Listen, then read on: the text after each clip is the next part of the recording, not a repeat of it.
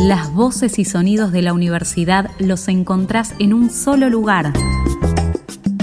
Un tref a la carta.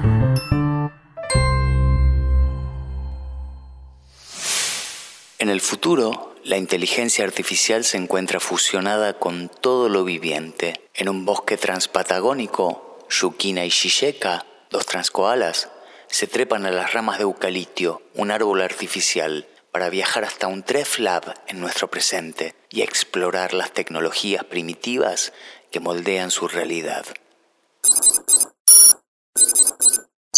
Un Tref y Fundación Medife presentan Crónicas Transcoalas, una exploración de nuestro presente con la sensibilidad del futuro.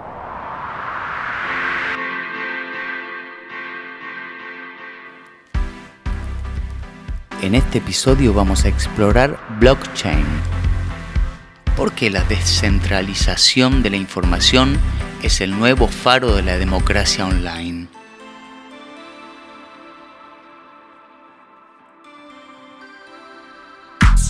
Imaginemos un ejército de generales bizantinos rodeando una ciudad. Se posicionan en puntos claves, aislados unos de otros, sin poder comunicarse a viva voz.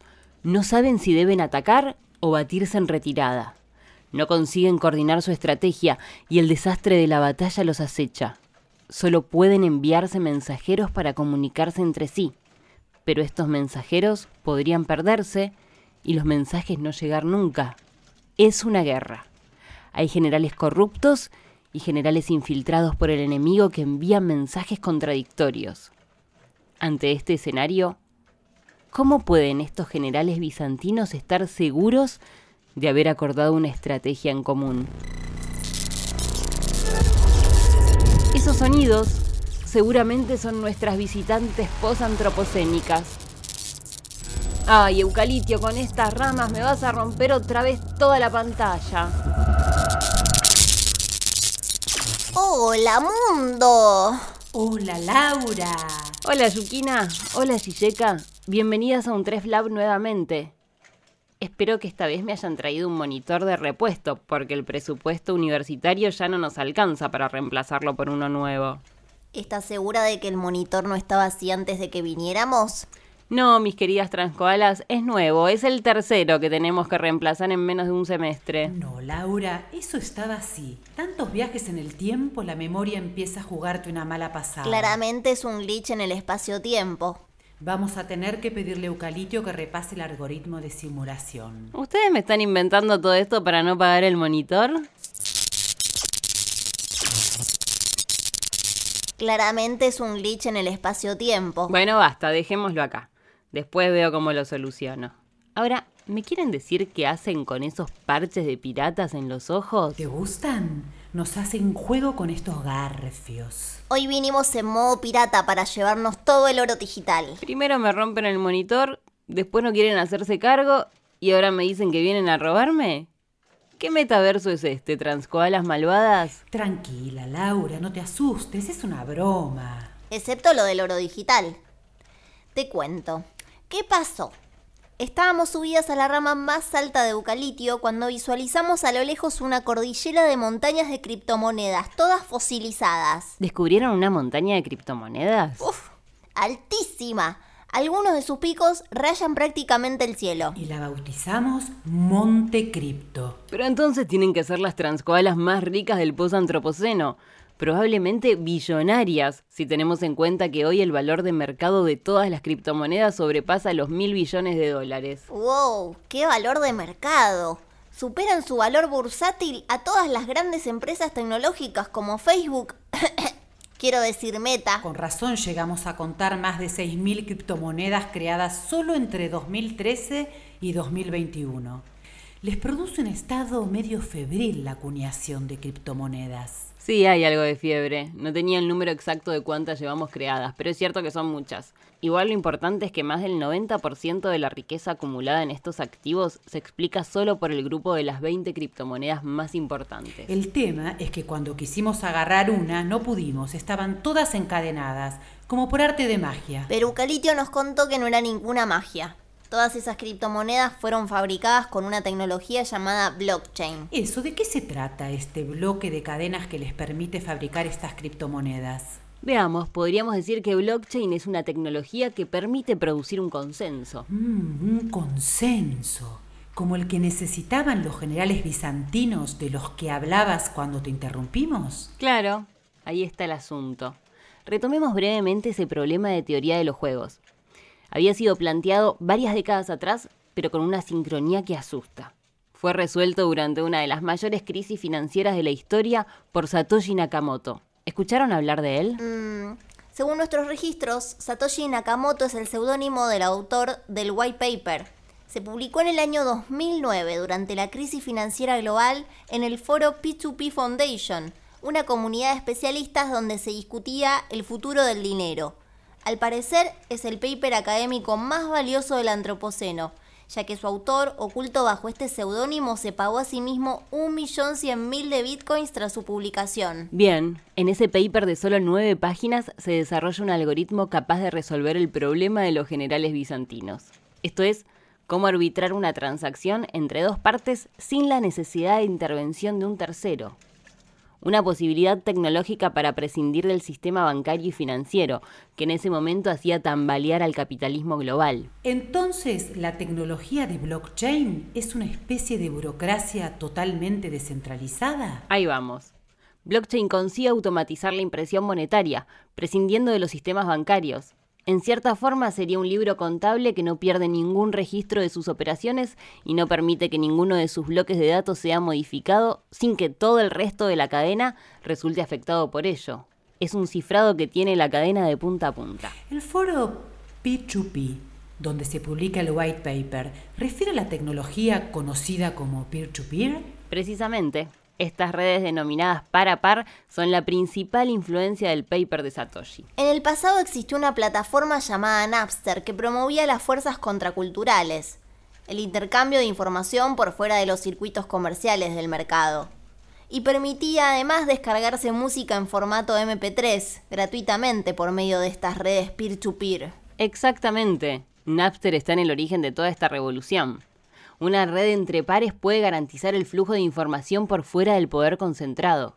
Pero el talón de Aquiles de Napster era su servidor centralizado con las direcciones IP de las computadoras que compartían el archivo buscado. Al llegar a la cima de su explosión contracultural, Napster fue perseguido por la industria del copyright por promover la piratería. Pero su incidencia en el mundo digital parece ser inmensa. Básicamente, sentó las bases de todas las plataformas de streaming que operan por medio de una cuota mensual como Netflix, Spotify y compañía. Totalmente. Y tras la caída de Napster presenciaremos el surgimiento de los torrents, que también poseen estas redes de conexión entre pares pero sin servidores centrales.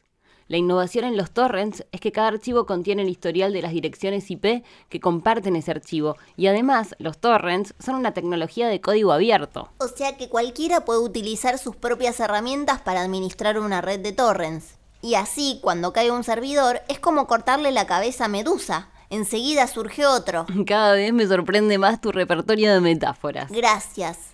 Pero a mí ahora lo que me sorprende es por qué estas redes de descentralización de la información conducen al futuro del dinero. Bueno, es que la búsqueda del dinero electrónico es el santo grial de la globalización, la acuñación de una moneda universal que pueda prescindir del control de los estados. En este sentido, hay un antecedente muy fuerte, que es PayPal. La visión original de PayPal era esa, un sistema de pagos emancipado de cualquier estado, pero en ese momento todavía no existía la tecnología necesaria para ello y se conformaron con un nicho más modesto, como el de enviar dinero por medio de email. Y entonces lo que Satoshi Nakamoto posibilita es el cumplimiento de esa promesa, una moneda universal independiente de cualquier institución gubernamental o financiera. Sí, y por eso para algunos especialistas esta tecnología produce una revolución tan grande como la luterana, que sacudió las altas esferas del poder eclesiástico. No nos digas que ya hicieron una religión de esto. Ya me lo veo venir. El dinero digital es el nuevo Dios. Digamos, no es que las criptomonedas nos prometan la vida eterna. Para eso ya tenemos al transhumanismo, pero el dinero es un medio que involucra la confianza, en cierta medida la fe. Tenemos que estar convencidos de lo que representa una moneda para que esa moneda cumpla como reserva de valor. En toda moneda hay un componente político en las instituciones que lo avalan y un componente teológico en las sociedades que le intercambian. Y luego, montado sobre ellos, tenemos que entender el componente económico. Y en cierta forma, para ustedes, el Bitcoin de Satoshi viene a ser un algoritmo de fe que promueve la libertad, rompiendo matemáticamente con las cadenas que los mantenía atados a las burocracias centralizadas. Increíble, ya estás hablando como una libertaria. Mm, mejor no recorrer esa rama del tiempo libertario. Mejor no hablar de ciertas cosas. Mejor tratemos de entender el componente económico, que debe ser la base material del nuevo consenso. Bueno, la base material del nuevo consenso la podemos ver así. Estamos frente a un consenso que funciona como un atributo muy valioso para la información, la energía. Hasta antes de la tecnología blockchain teníamos la ilusión de que dar información sobre algo era solo compartir esa información. A diferencia de esto, ustedes saben, cuando damos energía en cualquier otro tipo de sistema, estamos seguros de que perdemos esa energía. Con la información, hasta ahora esto no ocurría.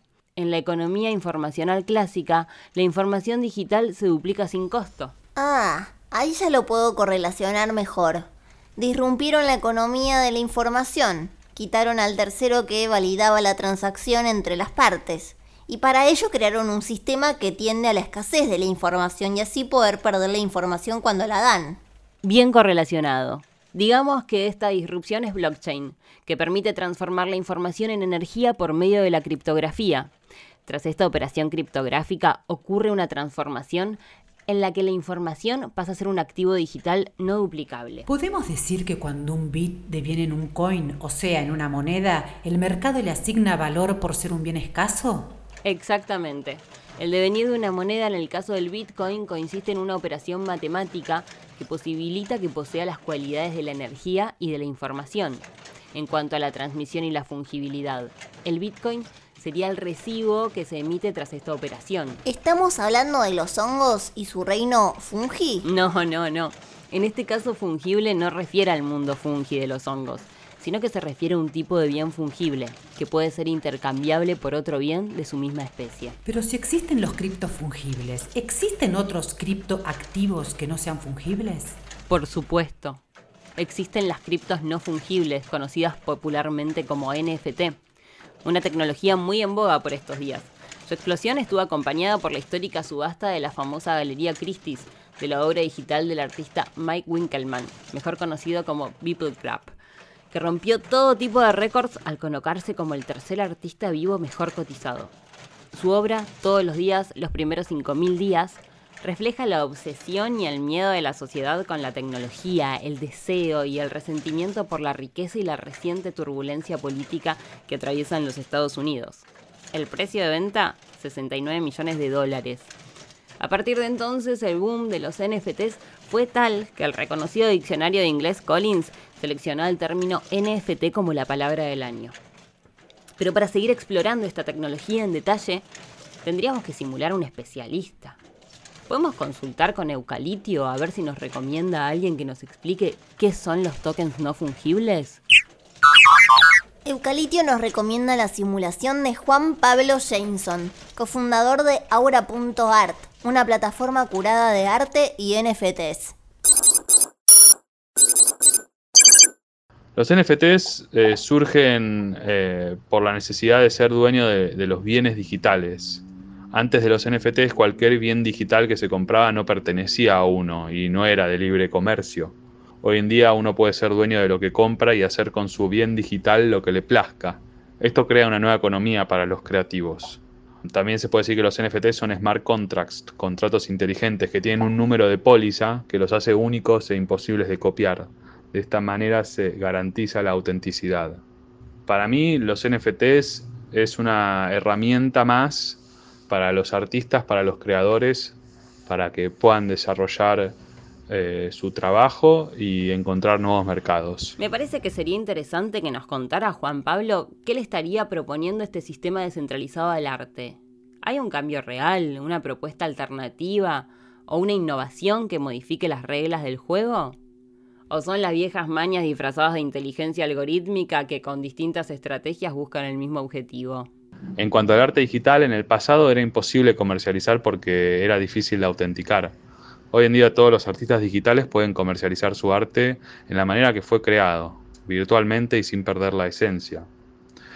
Yo creo que las plataformas curadas un poco vienen a defender lo que son las artes visuales dentro del mundo de los NFTs, porque sabemos que los NFTs pueden ser cualquier cosa, desde un coleccionable a un terreno en un metaverso, puede ser um, un contrato de personas o, una obra de arte.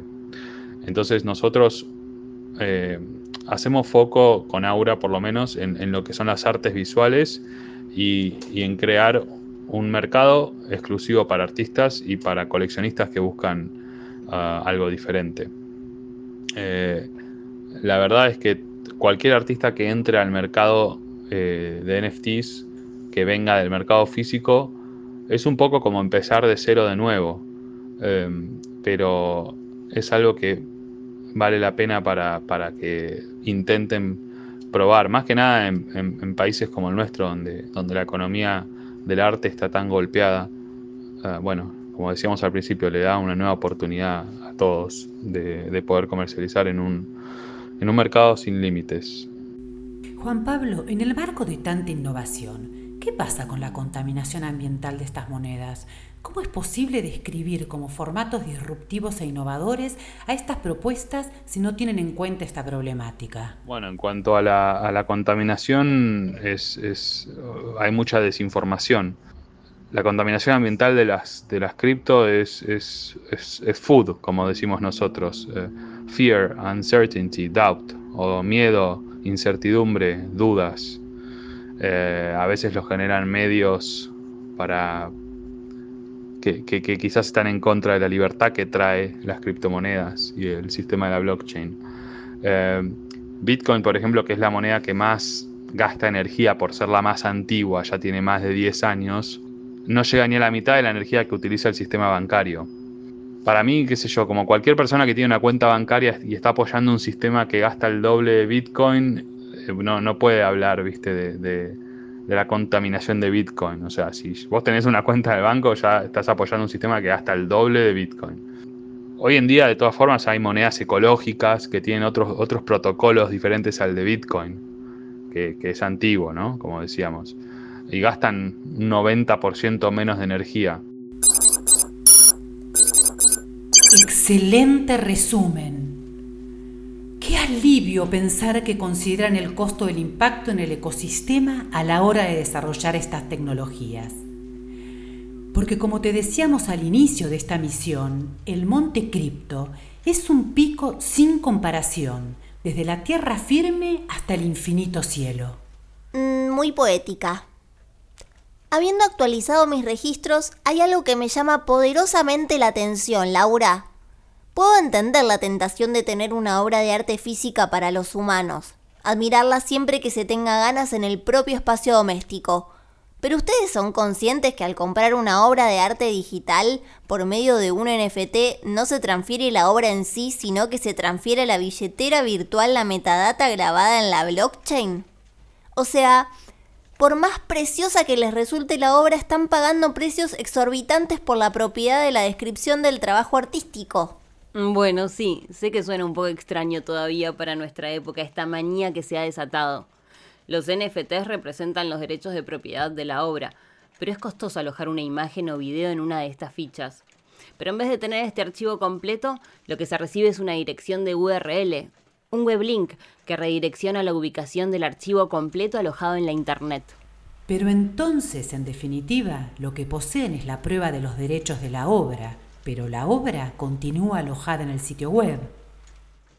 Bueno, sí, este es un punto delicado en el que todavía se está trabajando, porque si bien los derechos de propiedad, los contratos inteligentes, los NFTs se benefician de la seguridad que provee la blockchain, la obra digital alojada en un sitio proveído por otra compañía no lo hace, por lo que todavía se está a merced de que ese URL donde está alojada la obra no se caiga o la compañía se retire del negocio, porque uno se quedaría con los derechos de propiedad de un bien desaparecido. ¡Ay, santas raíces de eucalipto! ¿Cómo les gusta hundirse en el vértigo del riesgo más profundo? Especulando con el tamaño del monte cripto en el futuro, es probable que haya alcanzado tamaña magnitud no solo por servir de instrumento para comercializar el arte digital, sino que tenemos que pensar el lugar del arte en todo esto como una punta de lanza de un mercado emergente que comienza a aplicarse a una infinidad de actividades, independientemente de su naturaleza. Es decir, determinadas funcionalidades que se incorporan al protocolo de blockchain alientan la emergencia de un sistema aplicable a cualquier actividad, ya que todo sistema puede ser traducido a su equivalente informacional y luego traspasado a quien lo desee. En definitiva, pareciera que todo este sistema emergente es resultado del espectro criptoanarquista que acechaba el mundo moderno, vaticinado por Timothy Simei en su manifiesto criptoanarquista. Sin duda es un predecesor de nuestro tiempo por venir, donde se están alterando las formas de gubernamentalidad y regulación. Es cierto que a finales de la década del 90 este ingeniero electrónico ya había predicho que el avance de las tecnologías computacionales nos conduciría a un sistema donde los individuos y los grupos iban a interactuar y comercializar anónimamente, sin intermediarios de ningún tipo, sin necesidad de dar nombres verdaderos ni identidades legales. Predecía que iba a alcanzar con las tecnologías de encriptación de paquetes y pruebas de validación, como estas que precisamente estamos explorando. Para que un sistema así alcance un estado de equilibrio, debe ser fundamental que los usuarios protejan sus reputaciones. Del cuidado de ellas van a depender las probabilidades de éxito en el tiempo, si no todo el consenso va a perder su validez. La clave para entender este mercado emergente tiene que estar en saber cómo es la forma en la cual se establece el sentimiento comunitario entre sus miembros. ¿Cómo es la experiencia compartida? Mark Salizart, autor del libro Criptocomunismo, lo describe así. Los mineros tienen confianza porque pueden vigilar a los programadores, cuyo trabajo asegura un ingreso fijo. Los usuarios tienen confianza porque pueden vigilar a los mineros al obligarlos a ajustarse a las reglas escritas por los programadores, que ellos resguardan en los nudos de la red, los nodos. Los programadores, quienes escriben los programas en uso, tienen confianza porque saben que los mineros aseguran la fiabilidad de la red al gastar energía en protegerla. Entiendo.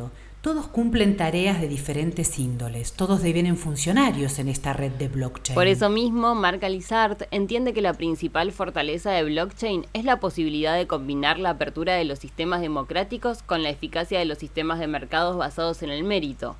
Por lo que, según este autor, se invertiría la relación de fuerza entre lo público y lo privado, pavimentando una posible vía hacia el comunismo.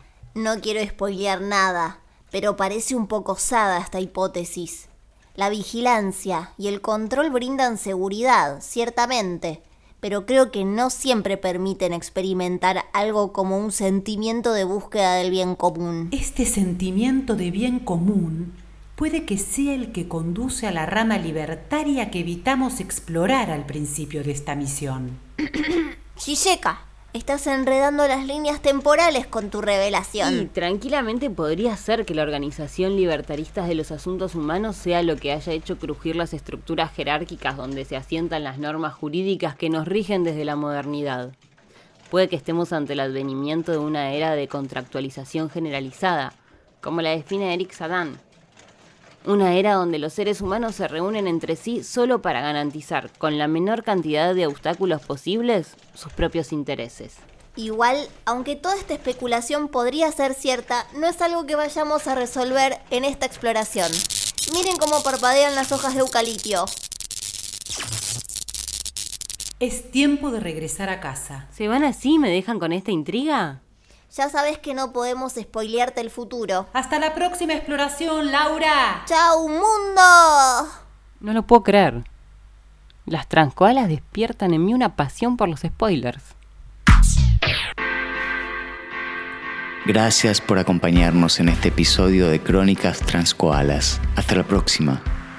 Crónicas Transcoalas, una exploración de nuestro presente con la sensibilidad del futuro. Un podcast de un tref y Fundación Medife. Este podcast fue creado, escrito, dirigido, interpretado y producido por Hernán Alba de Pedro, Celeste Gómez Foschi, Stella Puente y Laura Tomala. La voz artística es de Guido Solari. El diseño de arte y portada de Axtor. La música, intitulada La Promesa, es de Robot Pirámides y Steffi Arias.